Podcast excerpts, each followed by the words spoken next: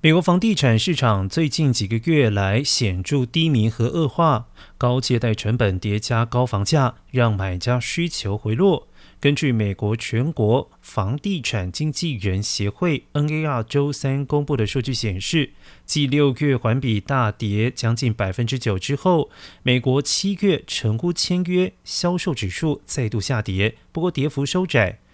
环比下降百分之一。好于预期的环比下降百分之二点六，来到八十九点八。七月该指数的同比降幅达到百分之二十二点五。分地区来看，美国四个地区当中有三个地区的成屋签约销售量下降，其中中西部地区七月下降幅度最大，为百分之二点七。至于西部地区七月的成屋签约销售量环比上升百分之二点二，但与去年七月相比，销售下降了百分之三十点一。